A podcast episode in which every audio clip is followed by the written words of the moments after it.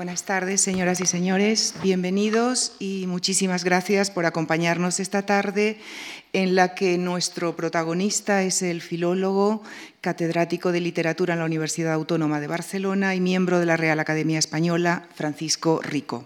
El profesor Rico está relacionado con nuestra fundación desde hace más de 40 años. En 1972 recibió una de nuestras becas con la que desarrolló sus investigaciones que darían como fruto su primer libro sobre Petrarca y desde entonces nos ha seguido honrando con su presencia en esta tribuna, desarrollando ciclos de conferencias sobre la historia de la novela, el libro del buen amor, la novela picaresca o Petrarca, entre otros.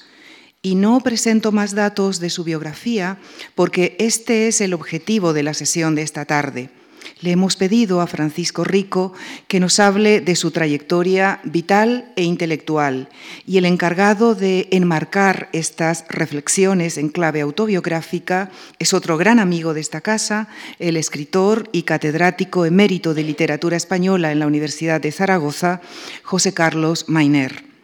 Con nuestro agradecimiento a ambos, les dejo con ellos para que de la mano de José Carlos Mainer, Francisco Rico nos cuente lo que quiera sobre Francisco Rico. Muchas gracias. Muchísimas gracias. Muy buenas tardes a todos los presentes y, de forma muy fundamental a Francisco Rico que, nos acompaña. Eh, este acto se llama, y lo he procurado y lo procuraré tener muy en cuenta, una autobiografía intelectual, lo que quiere decir en principio que debía ser un monólogo, no sé si exactamente una confesión, una deposición, diría alguien en términos más judiciales que otra cosa. O escatológicos. O escatológicos, por supuesto que también.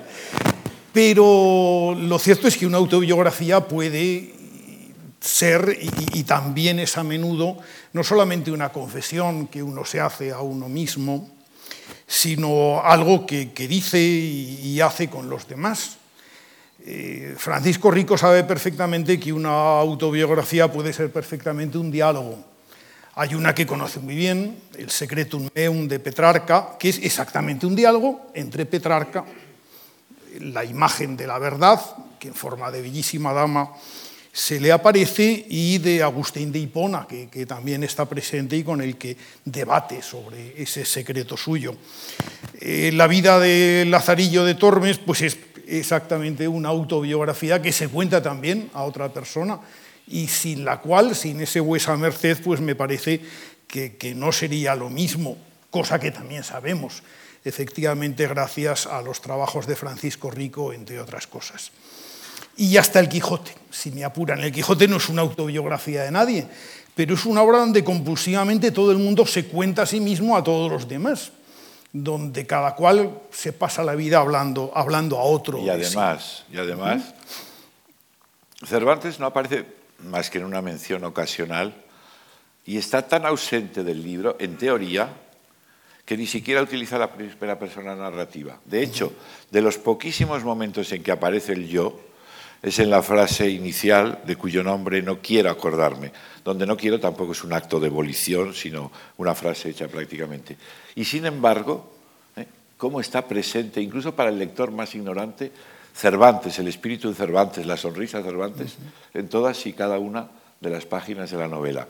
Lo he colado porque si no, luego a lo mejor no me acuerdo. Es que si no, no te deja hablar. Porque e-, ese va a ser el problema. Es decir, Francisco Rico es perfectamente capaz de hablar por sí mismo y dejarme a mí relegado a la función de acólito de avisar cuando acabe la hora, pero no me voy a resignar a ello vamos a hablar los dos. Lo que ocurre es que yo no sé exactamente si voy a tomar el papel del vuesa merced del Lazarillo, no sé si seré la verdad ya que no soy una bella dama de entrada y por supuesto tampoco seré Agustín de Hipona. Pues es el más entretenido en un sentido porque es el, que va acusándolo. Me temo más bien que seré en el caso del Quijote el, el canónigo pedante, el cura que quema los libros, el, no sé si el barbero a lo mejor si algún día supiera de tal menester, pero en fin. Bueno, yo te dejaré hablar, te lo aseguro, pero primero déjame decir algo eh, que lo digo además eh, por boca ajena, por la de Javier Cercas, un amigo común de quien hablábamos hace un momento. Javier Cercas decretó, y tiene toda la razón del mundo, que el principado de la filología, que es la ciencia que los dos compartimos y seguramente algunos de los presentes, primero fue Damaso Alonso. Yo diría que el reinado o el principado de Damaso Alonso se prolongó durante los años 60, mientras estuvo muy en activo, y que después vino Francisco Rico. En nombre de Francisco Rico y del mío propio, Diría que en medio hubo otro principado importante, el de Fernando Lázaro Carreter, que fue copríncipe con Damaso Alonso durante un tiempo, pero también es cierto, y, ahí Javier Cercas sí que tiene razón, que desde 1970, 71, 72 más o menos, eh, Francisco Rico ejerce ese, principado con todo derecho, lo, compartió durante mucho tiempo con Fernando Lázaro Carreter, y, en estos momentos lo, ejerce por sí mismo solo. Este principado ha supuesto una serie de cosas.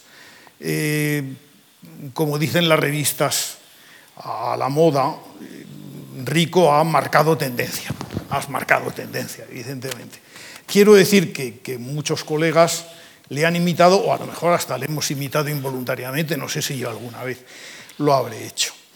Había cosas que eran fáciles de imitar, el poner notas muy largas con mucha bibliografía, el ir siempre a buscar las, grandes fuentes de las que surgen los temas, pero ni Rico ha exagerado este tema porque ha habido muchas cosas que las ha escrito sin nota alguna, sin apoyatura de nota alguna, y creo que se ha divertido mucho además, y lo ha dicho, y porque jamás ha entrado en el éxtasis de las fuentes, sino ha hecho otras cosas que ya no eran tan fácilmente imitables.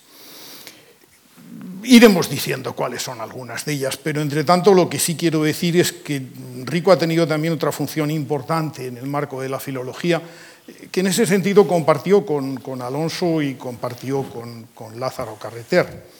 Nos ha hecho trabajar a los demás, nos ha puesto a trabajar, ha creado cosas en el mundo de la, en el mundo de la edición, en el mundo de la editorial, en el mundo editorial, quiero decir, desde aquellos textos hispánicos modernos donde yo publiqué mi primer libro, hasta la reciente biblioteca clásica de la Real Academia Española, pues Rico ha puesto un montón de convocatorias donde, donde mucha gente ha empezado o donde mucha gente ha podido publicar lo que quería y donde en general casi todo se ha hecho. Lo que quería yo que publicara. Por supuesto. Mucho ojo. Por supuesto.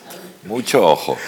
Bueno, pues no, no, no es una pregunta, pero tú sí que has asumido muy conscientemente, nos tuteamos, entre otras cosas, por el secretum, me da la impresión, donde utilizan ese tú latino, que en ese caso será bueno, Es que Juan Carlos ha sido alumno mío, José Carlos, perdón, ha sido alumno mío. Evidentemente no discípulo, yo habré marcado tendencia, pero escuela no he tenido. Ya he dicho, y en esto de los tus y de los ustedes, yo siempre digo lo siguiente, cuento lo siguiente. Yo me tuteaba con Damaso, porque en realidad éramos poetas los dos. Me hablaba de usted con Fernando Lázaro, que era un amigo mío intimísimo, amigo personal, ¿eh? de toda confianza. Nos hablábamos de usted. Y con mi maestro Riquer nos hablábamos de tú en público y de usted en privado, porque era lo que nos salía naturalmente. No sé por qué, a qué ton venía esta, esta digresión. A cuenta del secreto. O sea, secreto. No, yo, honor, tendencia en honor de Francisco. No he tenido escuela. No he tenido escuela. Porque he sido demasiado cabecita loca y he cambiado de temas y algunos de los temas no han sido gratos o eran muy ajenos. Yo, por ejemplo, ¿quiénes son los estudiosos? Yo en lo que más he trabajado en mi vida es en Petrarca, que he publicado muchos miles de páginas que se pueden ver ahora en, una web he puesto otia con Petrarca, ocios con Petrarca, porque en realidad es todo pasar el rato.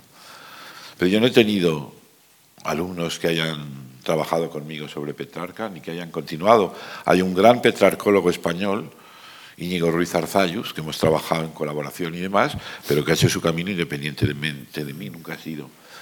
En la cuestión que en los últimos años me interesa, que es el modo de producción de los libros impresos y sus consecuencias en lo que se refiere a la restitución del texto originario del autor, algo se ha hecho Eh, pero los que han seguido un poco mis pasos ha sido para insultarme, escarnecerme, decir que tenía, o sea, Florencio Sevilla, de la Universidad Autónoma de Madrid, que lo poco que sabe sobre el tema lo ha aprendido conmigo e intenta refutarme vanamente. Y ahora mismo, para cierto tipo de... Quizá haya tenido más público entre algunos medievalistas, pero ahora mismo para ciertos trabajos me digo, ¿quién podría echarme una mano? Y, no lo tengo. Por eso, porque he sido muy casquivano y he hecho algunas cosas que no estaban dentro de... Quizá en ese sentido, la época mía más productiva fue cuando recién hecho catedrático, agregado catedrático en la Autónoma de Barcelona, procuré fomentar el medievalismo. Pero luego Pedro Cátedra se ha ido a, más bien también hacia cuestiones de hacia la bibliografía descriptiva.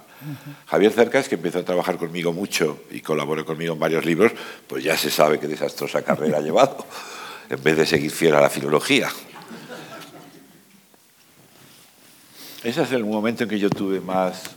Recién llegado a la universidad y con ganas, estabas tú también, lo sabes muy bien. Decían entonces, y no por mí, ¿eh? decía, por ejemplo, Carlos Blanco Aguinaga, que éramos el mejor departamento de literatura del mundo. Estaba Alberto Blecua, estaba yo, estaba José Carlos Mainer, estaba Sergio Beser y Carlos Blanco, que en gloria esté, queridísimo amigo, con esa mentalidad un poco americana, de sois el mejor departamento del mundo. Yo creo que no era malo, ¿verdad? Pero... Era verdad, qué demonios. Y, algo, y, algo habríamos hecho para que luego tuviera una cierta continuidad, me da la impresión. Pero no, no, te iba a decir yo que tengas muchos discípulos directos, eh, primero porque, bueno, pues porque no has querido tenerlos, pero sí tienes ascendientes, y es de lo que te quería preguntar. Mm. Eh, yo he leído que tú dijiste alguna vez, y escrito queda, que el primer libro filológico que leíste te lo prestó Eliseo Bayo. Sí, por Eliseo Bayo, poblador. filólogo, exactamente, y que era poesía española, ensayo de límites y métodos estilísticos de Damas Alonso, que no está mal para empezar. El primer libro importante que tú escribiste eh, era en realidad mm, un capítulo que, que Curcius no había podido escribir en el en eh, Edad Media Latina y literatura europea. Eh, has hablado muchas veces de que Erasmo y España, de Marcel Batallón, pues es una piedra miliar en, todo un concepto y concepción de la literatura española. Es decir, que lo que sí tienes es eh, lecturas, apropiaciones, toda lectura tiene algo de apropiación, que han sido particularmente importantes. Di algo de ellas, porque seguramente se me olvida alguna.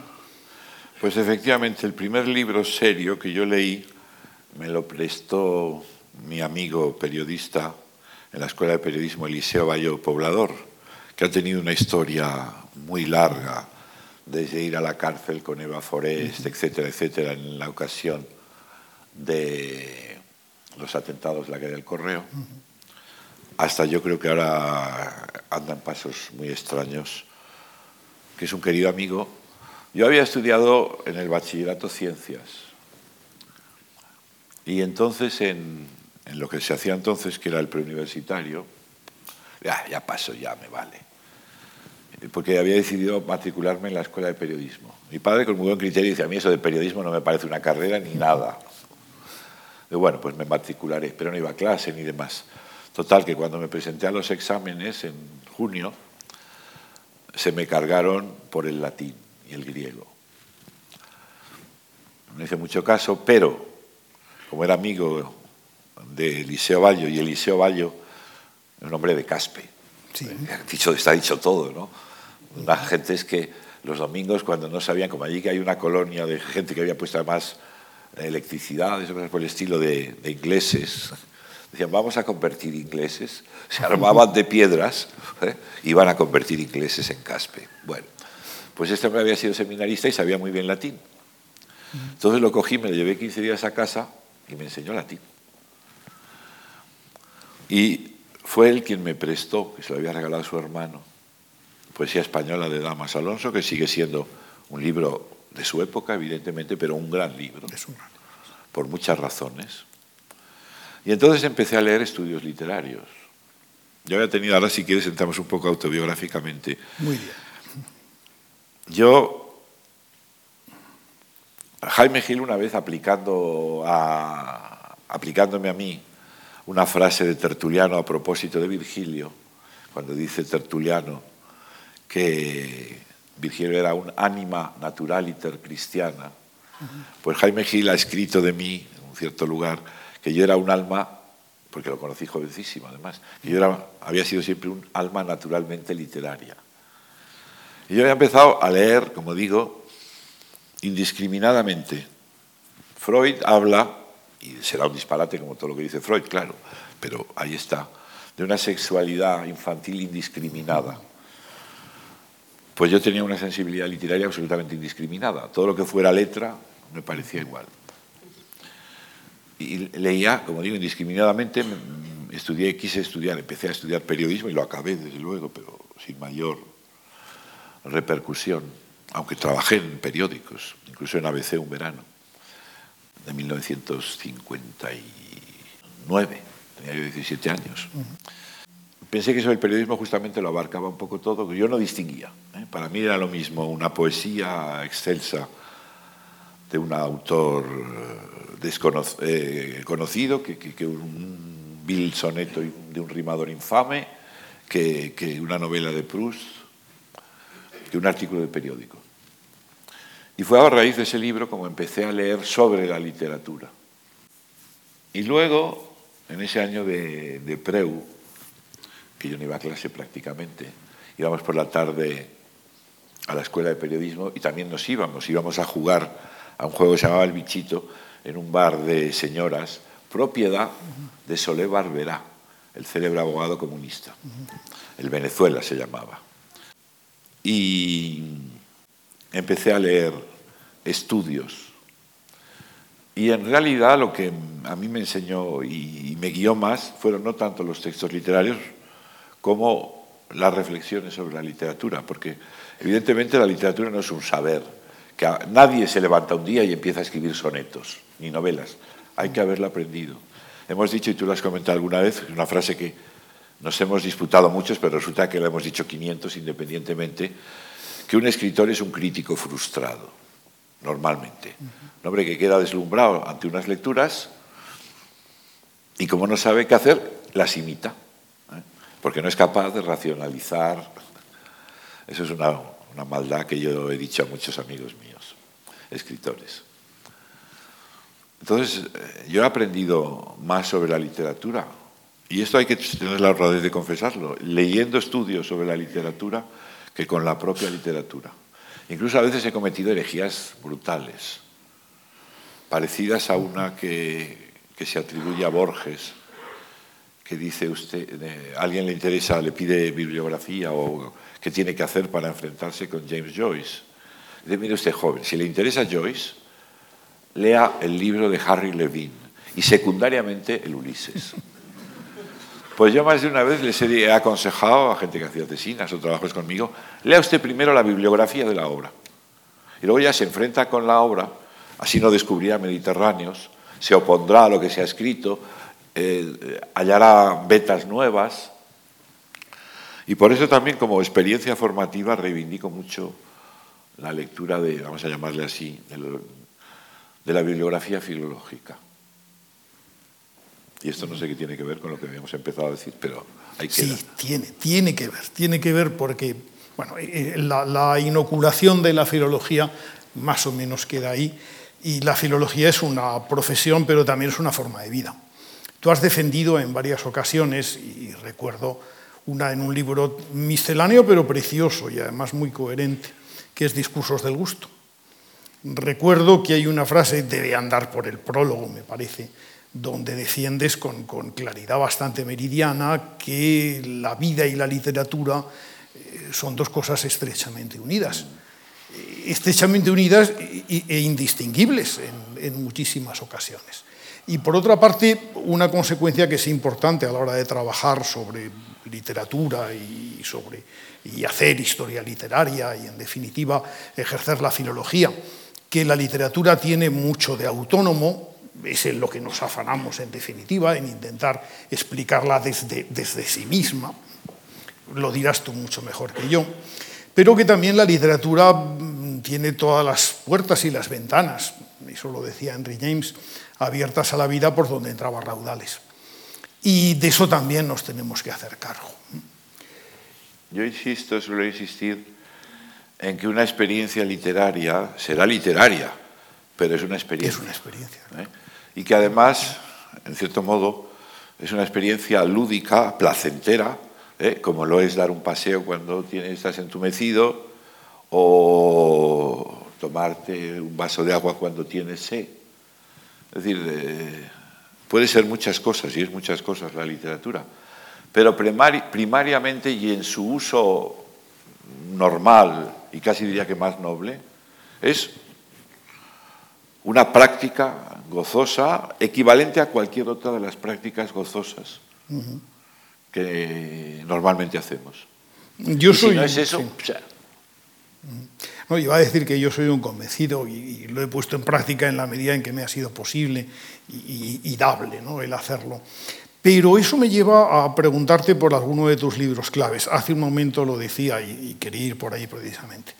Eh, un libro que deslumbró a mí, por ejemplo, y a muchos más, eh, que es El pequeño mundo del hombre, la historia de una idea en la literatura española, luego era en la cultura española, un cambio que me parecía además muy oportuno y muy cierto. O lo que has escrito sobre la novela picaresca desde un punto de vista más teórico, sobre la novela picaresca, la creación del, personaje, etc. Son decisiones que se han plasmado en un montón de páginas y que evidentemente bueno, pues tienen mucho de experiencia vital y no son las únicas. Tú tardaste bastante en publicar ese libro que habías anunciado sobre la historia del humanismo y al final lo hiciste. Es un libro precioso. Y al final, en realidad, vamos a ver, a mí me han pasado algunas. En primer lugar, yo he publicado solo cuatro, cinco, seis libros. Pues eso. Los otros son colecciones de estudios, más o menos eh, unitarias, pero libro, un libro es un libro. ¿eh? He publicado eh, Vida Bola de Petrarca, El pequeño mundo del hombre, eh, la novela picaresca del punto de vista, Nebrija frente a los bárbaros puede entrar ahí, e incluso, y aunque es un libro misceláneo, era un libro, La primera cuarentena. Por supuesto. Poco más. Lo otro, que hay 25, yo qué sé, no digamos lo que son obras que han hecho otros y que yo he tenido una participación solo genérica. Y esos libros, todos han reflejado o han sido, bueno, perdón, me olvidaba, y el texto del Quijote, ¿eh? que es el último, póstuma de mis musas Galatea, y por cierto quizá la más querida, que dice Cervantes. ¿Dónde estábamos? Estábamos hablando de lo que ha sido cada uno de esos libros para ti, lo cual es mucho preguntar, me parece, pero bueno, es algo para que vayas. Detrás de ellos hay siempre otro trabajo. Detrás de ellos hay siempre otro trabajo. Es decir, la novela picaresca del punto de vista, que es un libro. Es que en eso hay una tipología, además vuelvo sobre este tema porque me interesa. Una cosa son, el género fundamental me dice el otro día no sé quién, Hace mucho que no publicas un libro. Bueno, en efecto, esto que he publicado ahora de Tiempos del Quijote pues es una colectánea. Yo, pero es que nosotros no publicamos libros, los filólogos en general. Publicamos monografías, se lo dije así. Publicamos monografías que luego se pueden reunir o no. Ningún gran físico, por ejemplo, mi nieto, mi hijo Félix, publica libros, publican artículos en revistas. Y hay una tipología muy clara. En Estados Unidos o en Inglaterra. Bueno, en Estados Unidos hay que haber publicado un libro para hacer carrera. Un libro, libro. En Inglaterra no es lo mismo porque en Inglaterra piensan que si has publicado un libro es porque no eres lo suficientemente inteligente para escribir un artículo. ¿eh? Luego en, en Italia, que es mi otra tierra intelectualmente hablando, lo que hay que haber publicado es una edición crítica. Lo otro no tiene ningún valor. En Francia antes era, y esto lo he citado varias veces, la TES. Y se cuenta siempre que quien rompe la tradición es la, la chica esa que era tan guapa, que me decía, me decía Jacobson, vaya, vaya al Congreso que se la encontrará la, polaca, perdón, búlgara, ¿cómo se llama? Cristeva. La Cristeva. Me decía, me decía Jacobson una vez en Cambridge, vaya, vaya al Congreso y estará la Cristeva. Y creo que es, la, que creo que es, la, primera persona notable, perdona, que publica, eh, presenta como tesis una colección de estudios.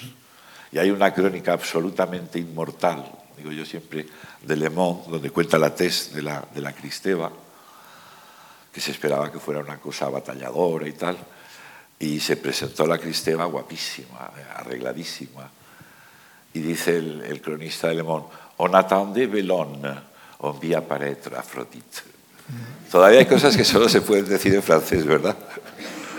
On attendait Bellone, on vit apparaître Aphrodite. Bien, pues cada uno de ellos, de esos libros, tiene una historia detrás. Eh, la novela picaresca, porque yo había publicado, había preparado una primera edición que tú reseñaste muy gentilmente en Ínsula. ¿Cómo ha llovido? ¿Cómo ha pasado el tiempo? Del Lazarillo. El 66-67 debía ocurrir. Pero hecha en el 64, porque tardó en salir. Ya. Había preparado esa edición y eso fue un subproducto. Eh, el pequeño mundo del hombre eran vestigios en realidad de mi admiración por María Rosalida, que nunca ha cesado, y de ir tomando notas en papelitos. En una época en que no pensaba escribir un libro sobre ello, porque los libros salen cuando salen, ¿no? En cambio, por ejemplo, el Vida u Obra de Petrarca, mi primer libro sobre Petrarca, libro de libro, fue muy, muy decisivo. Yo había escrito sobre Petrarca en el año 62, porque había preparado una edición ¿Por qué me interesé yo por Petrarca? Lo he contado alguna vez en unas actas de un congreso de los Lincei. Pues porque Petrarca no está en la Pleiada. Entonces, Riquer, Martín de Riquer, José María Valverde y José Manuel Blecua, grandes maestros míos, sobre todo los dos primeros, pactaron con Lara. Lara quería comprar los derechos de la Pleiada. Y Riquel Valverde y Blecua dijeron, no, bueno, nosotros te hacemos una playa. Entonces hicieron una selección de títulos. Pues que Goethe, ¿eh? Eh, Dante, en fin, los, clásicos de siempre. Y querían introducir alguna novedad. Y como Riquel en su juventud había descubierto una reminiscencia de Petrarca en Bernard Mecha, dice, bueno, pues Petrarca. Pero no solo el cancionero y los triunfi, sino también el secreto. Y entonces dice, ¿y esto quién lo hace? Y ahí dice una cosa que yo cuento con poca modestia, pero con, satisfacción lejana. Dijo no sé cuál de ellos, Paco Rico, que lo hará bien. Entonces me metí ahí en Petrarca, autor por el que nunca he tenido especial simpatía, sobre todo como persona absolutamente odioso. Malísimo, malísimo, en todos los sentidos. Bueno, hice la edición de una traducción del Cancionero de los Triunfi, traduje El Secreto, publiqué un artículo que el maestro Vilanovich, aunque tenía errores, acogió y aprovechó y ha sido muy fecundo, y dejé Petrarca, pero siempre con el resquemor de que aquel artículo temprano del año 62 se podía completar, ampliar, cambiar en todos los sentidos y demás. Total, que estuve en los Estados Unidos un año en Johns Hopkins, volví a Barcelona, estuve un par de años en, en la Universidad de Barcelona, me llamaron para la autónoma, yo no quería ir porque estaba bien allí, pero me llamaron, bueno, me sacaron una cátedra y ya cuando gané las oposiciones, el año, a principios del año 72, yo pues ahora hago mi Petrarca. Efectivamente hay siempre detrás una historia personal que no tiene necesariamente que ver con Petrarca ni con la novela picaresca en sí, ni con ese tomar notas que iba tomando al azar. Bueno, pero luego resulta que el año 2004-2005 se celebran los centenarios de Petrarca, del nacimiento de uno y, del Quijote, de la primera edición del Quijote. Y recuerdo que en ocasión de que en una rueda de prensa, me parece que fue en Jaca, donde estabas tú y estaba yo, alguien te preguntó qué ibas a hacer por el centenario del Quijote, que entonces se avecinaba.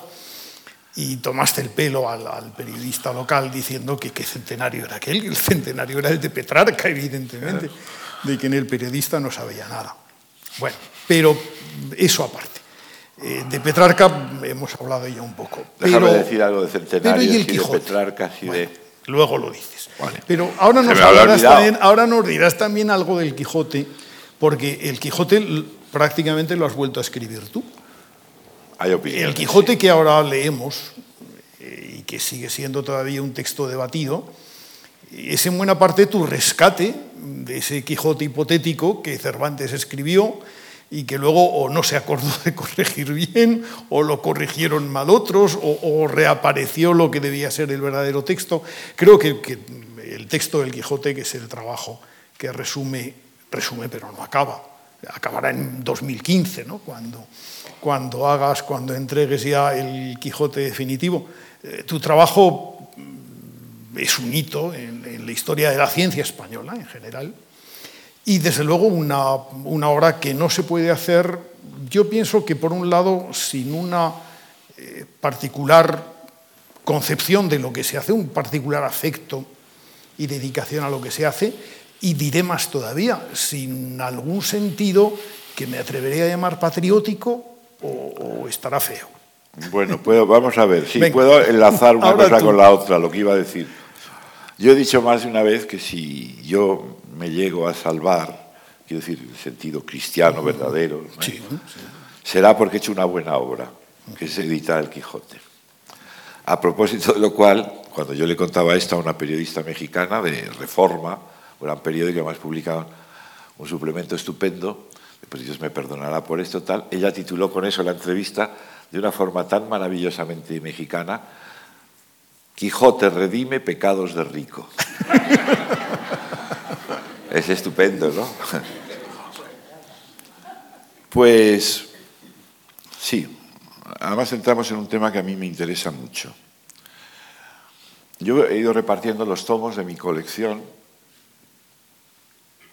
a quienes me ha parecido que podían hacerlo mejor. Y no he tenido discípulos, en efecto, pero he enseñado a muchos jóvenes.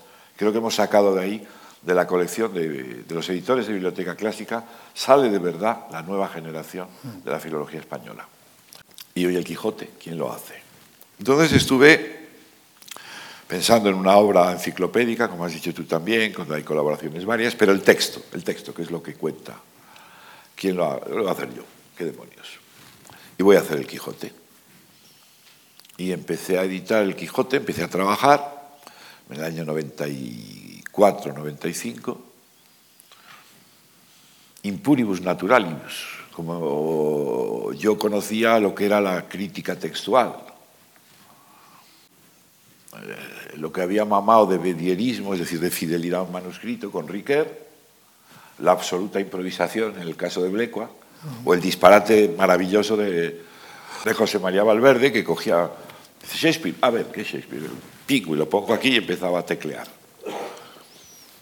Entonces la única idea que yo tenía era que había que ser fiel un poco a la primera edición y demás.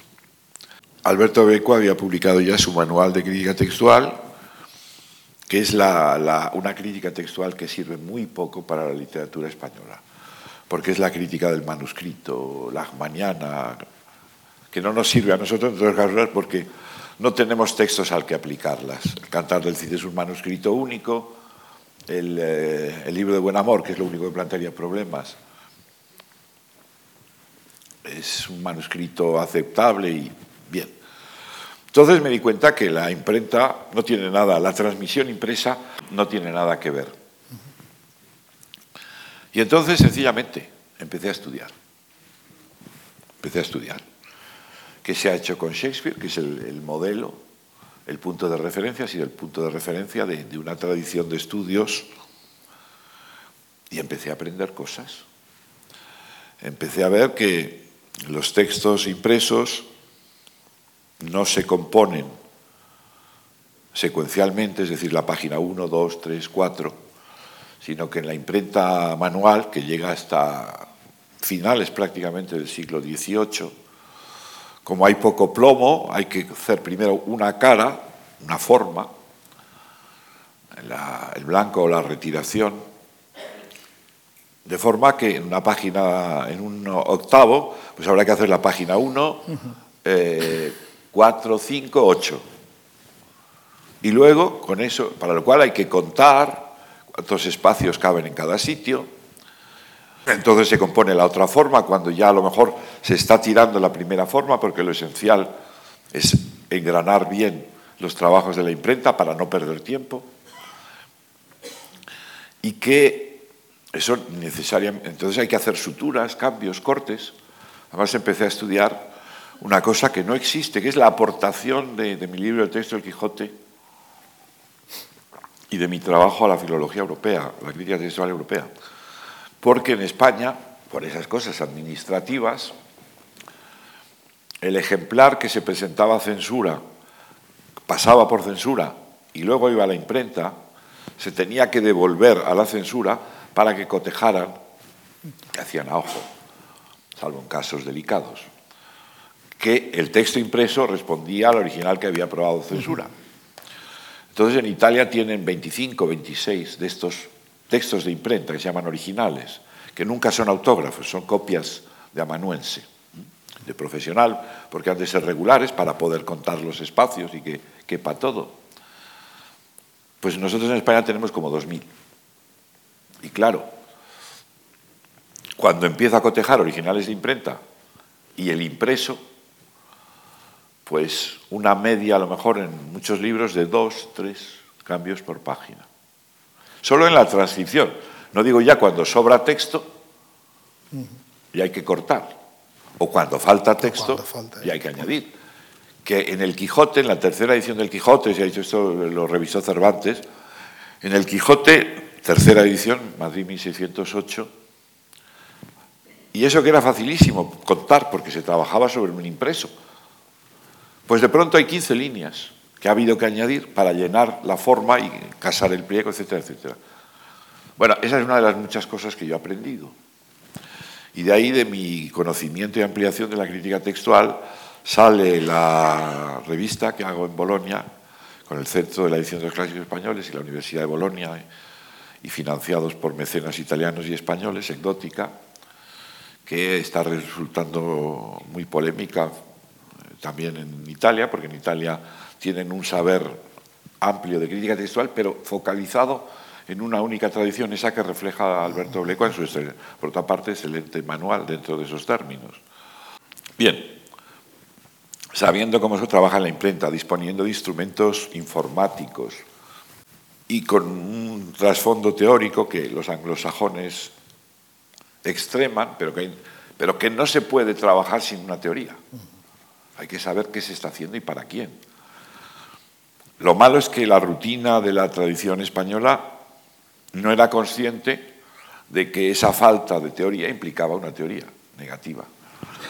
Pues, aunque el Quijote que resulta de la aplicación de las técnicas bien consolidadas, ya digo, en el estudio, sobre todo la, de la literatura isabelina, porque en Inglaterra ocurre como a nosotros, que sus obras maestras son obras impresas,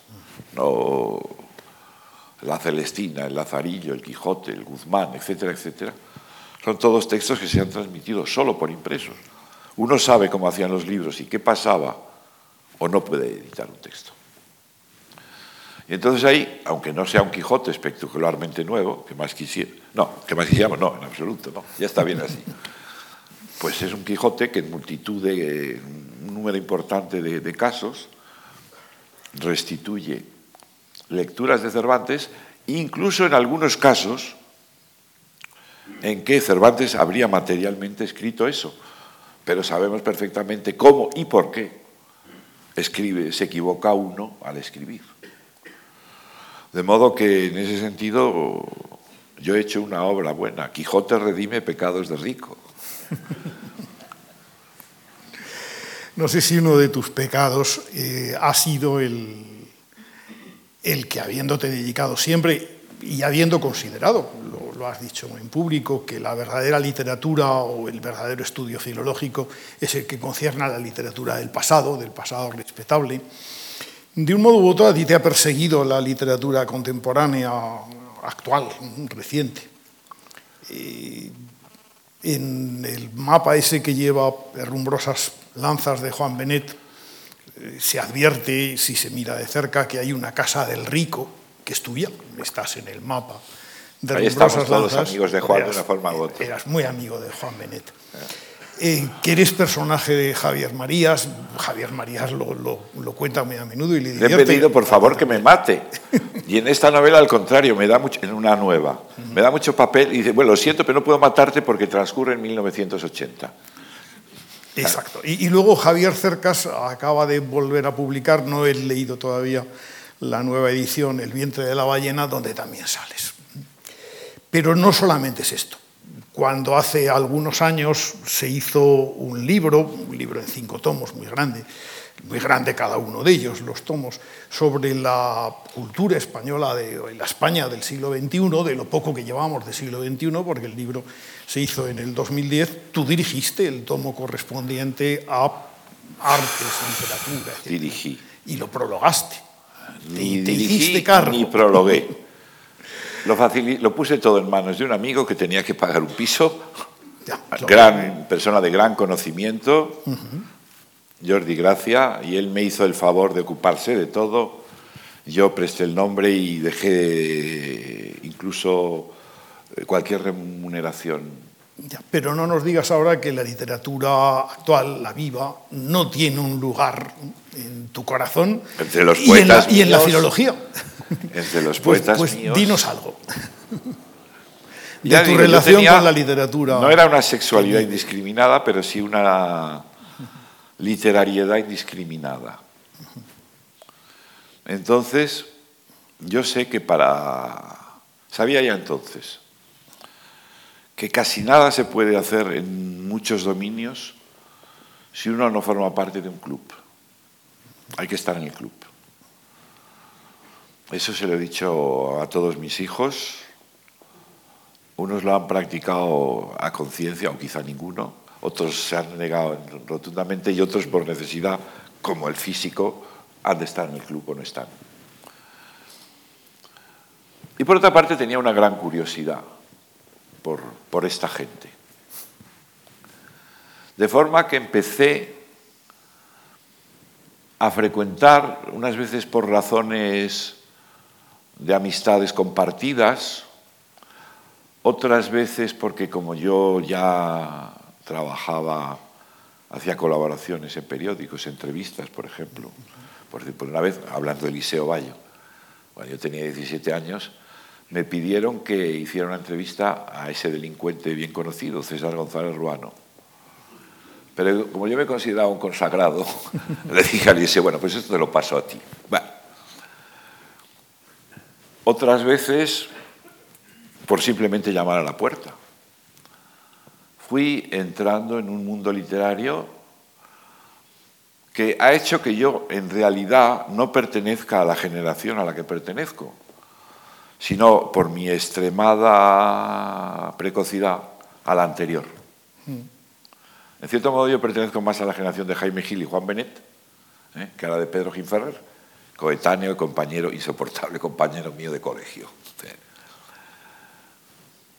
Yo, por ejemplo, claro, yo digo, yo he conocido y hablado y he tenido tertulias con Blas de Otero. La gente se estremece. Y no solo eso, sino he conocido a Tacha, Tacha, mi pobre Tacha, que era feísima, era feísima, en Gerona. Y he circulado desde muy joven por el mundo literario. Tuve... Claro, yo puedo decir, como decía en el ingreso en la Academia de Ana María Matute, Ana María, es que nos conocemos hace medio siglo. Medio siglo. Y luego ya, aparte de ese momento de un deslumbramiento por el escritor y demás, los he tratado a muchos con, con gran familiaridad y en algunos casos, y en algunos casos con una adicción personal, sobre todo en el caso de, Juan Benet, que ha sido uno de los hombres que yo más he admirado, no literariamente hablando, no literariamente, sino como personaje. A mí me hubiera gustado ser Juan Benet, qué demonios. Lo imito mucho, con mediana fortuna, pero nunca ha llegado a sus maravillosos grados de impertinencia y de seguridad. Era una absoluta seguridad. Que, que, formaban parte de su literatura. ¿eh? Muy probablemente. era la literatura de, de Juan Benet, era una emanación casi perfecta del mismo. Era, Suele ocurrir. Ese aplomo. Ahí tiene la página inmortal que es lo único que asegurará la pervivencia de la obra de Javier Marías.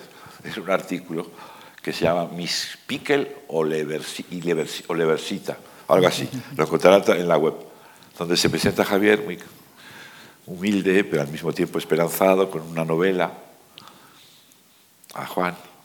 A ver qué, qué juicio. Dice, hombre, ¿pero por qué has estropeado esta novela? Claro, ahí hablas de un puente. No es un puente. Todo el mundo sabe que es una construcción de Pispíquel y Levesita. Y, claro, pero qué torpe eres, hombre. Sí, no, la novela podría haber estado bien, pero eh, la haces polvo. Y Javier esperando a ver si dice algo de los personajes, de la acción. Y don Juan coge además y dice, mira, lo que tú tenías que haber hecho y escrito es esto, ¿ves? Esto es un ponción de, mis y Levesita. Bueno, esa, absoluta seguridad con que destruye a Javier, pero no, no por maldad, solo por el placer de destruirlo y pasar un rato. Yo le admiraba mucho Juan, a un personaje admirable.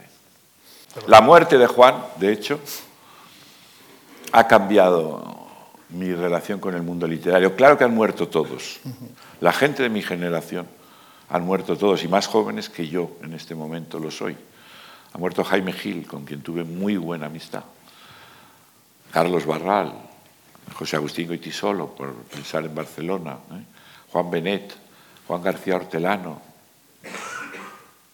Y no hay, mirar los ojos, que no fuera imagen de la muerte. La gente de mi generación en ese sentido. Es una mala costumbre que tienen nuestros amigos. Pero eh, muchos de los que has hablado configuran una Barcelona determinada. Y yo recuerdo que una de las primeras cosas y muy admirables que leí tuyas era una edición del Desdén, coma, con el Desdén, de Agustín Moreto y Cabana, que yo no sé si mucha gente se había fijado antes que estaba ambientada en Barcelona, tú sí. Entonces pusiste una dedicatoria que tengo aquí escrita en los papeles, pero no me voy a inclinar a cogerlo.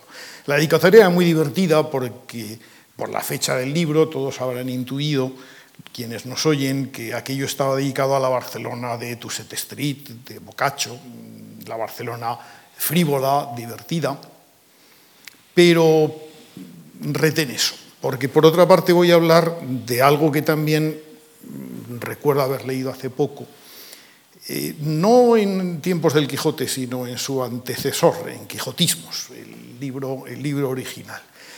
Al final del prólogo hay, un trozo muy emocionante donde evocas, en un pueblecito no muy lejos de Valladolid, una biblioteca pública donde están inscritos el nombre de tus padres. Eh, Valladolid es una ciudad que, ha tenido contigo una estrecha relación, donde ha sido sede de, tu centro de eh, edición de los clásicos españoles, donde te concedieron un premio y te dedicaron un libro, un libro muy bonito, por otra parte. Tú dices siempre que eres de Barcelona, naciste en Barcelona, porque además. Mm, no siempre lo digo. En el último anuario de la academia pone solo 1942. en, cualquier caso, en cualquier caso, hay dos antecedentes clarísimos. Por un lado, Castilla, lo castellano, y por otro lado, esa Barcelona, que, Barcelona es una ciudad eh, extraordinariamente snob y tiene por costumbre no ser la misma eh, con, cierta periodicidad. Ahora ya no sé si la, la conocería mucho, pero dinos un poco de qué significa para ti esa, esa dualidad, no diré de pertenencia, porque las cosas te pertenecen a ti. ¿Cómo las ves? Yo he sido siempre castellano viejo. Me he criado en una familia de castellanos viejos y miré siempre con prevención, porque yo me he criado en el nacionalcatolicismo que no es el nacionalcatolicismo, que es otra cosa, pero que tres cuartos de lo mismo. Y podría contar anécdotas. No tengo ninguna queja de la educación que recibí en los escolapios de la calle Balmes. No sentí en absoluto ninguna persecución por parte de los que eran y siguen siendo otra gente. A mi curso, a mi clase, iba el sobrino del alcalde, el sobrino del los sobrinos del teniente de alcalde, que fue el que inventó lo de que el Barça es más que un club, por cierto, Narciso de Carreras. Gente excelente, Luis y Narciso Serra, muy buenos amigos míos. No, no, pero ese nacionalcatolicismo no era mi mundo. Y siempre mantuve mucho las distancias respecto a él. Ahora bien, es evidente que me favoreció en muchos aspectos eh, la escuela de Riquer. Mañana ponen en lectura, y voy a ir, en lectura, no en representación, una obra juvenil de Riquer, cuando era además independentista. El triunfo de la fonética. El triunfo de la fonética, que debe ser muy buena y graciosa. Pero es, es una adaptación de, show. Ah, bien, ah, no sabía eso. Pues...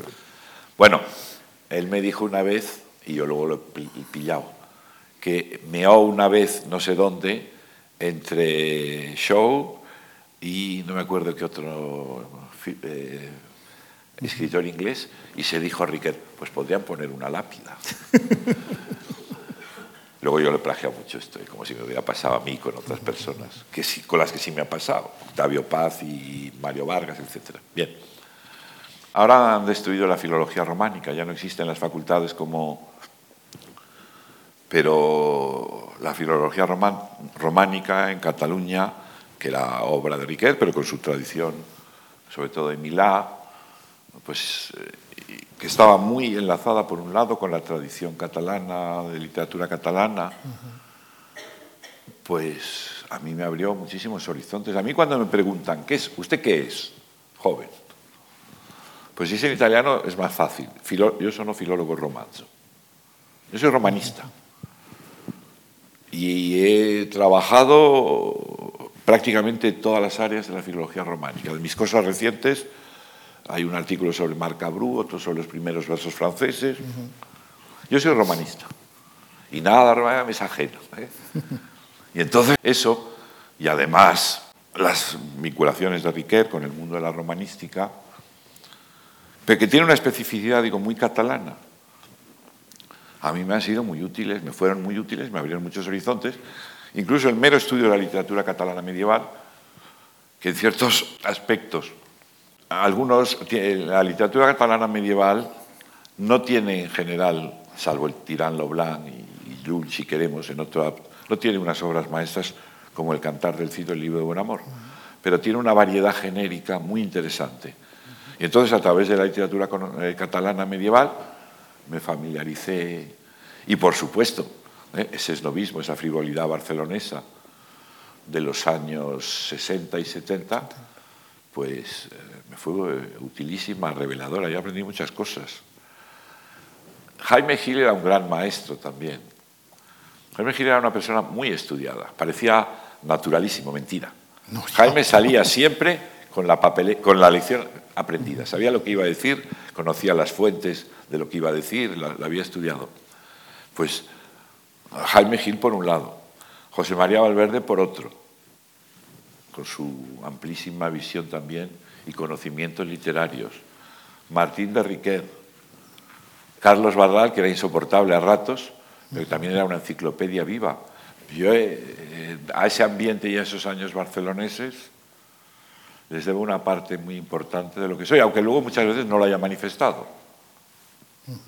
Y conservo una cierta jerarquía de valores, además. yo también les debo mucho y, en ese mundo, ese mundo te incluye a ti. Incluye también a otra persona a la, que, a la que yo conozco y aprecio muchísimo, con la que nos vemos por lo menos una vez al año y tú mucho, con mucha más frecuencia, por supuesto. Me refiero a Victoria Camps. Te, dije que te quería preguntar por ella porque no es tan frecuente. Eh, Victoria Camps es una persona bien conocida, es eh, catedrática de ética, ha escrito libros importantes, algunos de los cuales incluso han tenido una proyección pública significativa o debieran haberla tenido. El caso del libro que se titula precisamente Virtudes Públicas creo que es fundamental. Y bueno, ese esa pareja de la que derivan tres hijos, si no recuerdo mal, de los cuales sí que hemos hablado ya, pues eh, esa pareja se completa con, esa otra persona, con, Victoria, a la que los amigos llamamos Vicky y tú también. Eh, pues con Victoria llevo, incomprensiblemente para el resto de la humanidad, desde el año 60. Es decir, ¿cuántos años son? 54 ya. Sí, 54 años. Y tenemos la ventaja de ser absolutamente distintos en todos los sentidos. Con lo cual, no tenemos por qué dialogar, porque hablamos de otras cosas, ¿no? Y yo admiro mucho a Victoria por supuesto, he aprendido muchas cosas de ellas, no la prudencia. Ahora, por ejemplo, eh, la solicitan mucho para cosas que a mí ni, me van ni me vienen, ¿no? Y la llamaron el otro día para preguntarle algo sobre la situación en Cataluña. Y Victoria dijo lo suyo. Digo, oye, diles que me llamen a mí, que tengo un par de cosas que decir. Pero naturalmente se guardaron mucho de llamarme a mí, porque podía ocurrir cualquier cosa. Yo, hacia la comprensión el, saber vivir. Y como decía Jaime Gil a propósito de su padre, las ganas de llevarse bien. Aparte de madre de mis hijos y abuela de mis nietos, bla, bla, bla. No tengo palabras de gratitud. Pero es que yo he tenido siempre mucha suerte. Yo no he trabajado nunca, no he buscado nunca prácticamente nada. Todo me ha venido dado. Así, por las buenas. Yo cuento siempre, y quizá con esto podemos despedirnos, que una vez, en tercero de bachillerato, no sé qué hice, y el profesor de geografía, la clase de geografía era por la tarde, me impuso llegar al día siguiente con la lección copiada una vez. Y yo como el gato de, como el caballo del ejemplo de don Juan Manuel, no lo hice. Entonces el día siguiente, no, pues mañana dos veces. Pues mañana tres veces. Digo, bueno, hasta aquí podían llegar las aguas. Y como estábamos cerca de Navidad, decidí que por las tardes, que era la hora de la clase de geografía, haría novillos. Y así, así fue. Hice novillos un día, me fui a leer al Turo Park, un parque muy agradable en Barcelona, pasándole, me acordaré siempre, por el bar Cazadores, que despedía un olor maravilloso a estofado. Y al día siguiente volví a ir, por segunda vez, a irme de novillos. Y el tercer día dije, bueno, voy a decir que me encuentro mal y me quedo en casa. Y efectivamente, no me encuentro bien, tal. Y esa mañana llamaron del colegio. De ¿por qué no viene Paco? Bueno, parece que está malucha y tal. O sea, que estuvieran hablando en un diálogo de sordos, unos de mis reiteradas ausencias desde el colegio y otros en mi casa hablando de mi ausencia ocasional aquel día. Al día siguiente me levanté, volví a hacer novillos, llegó Navidad, se olvidó todo. Pero yo cifro en eso, en ese episodio, la fortuna que he tenido toda mi vida. Y que cualquier día se acabará y entonces me romperé la crisma, no se sabe cómo te indultarán, Paco. como, como, los padres escolapios de esa calle. Quijote redime pecados de rico. Será eso. ¿Qué tal? ¿Hemos cumplido? ¿Les ha gustado? a mí por lo menos mucho. Ha sido un placer, de verdad, Paco. Pues muchas gracias a ustedes por su paciencia. Da una hora, claro, Muchas gracias. aquí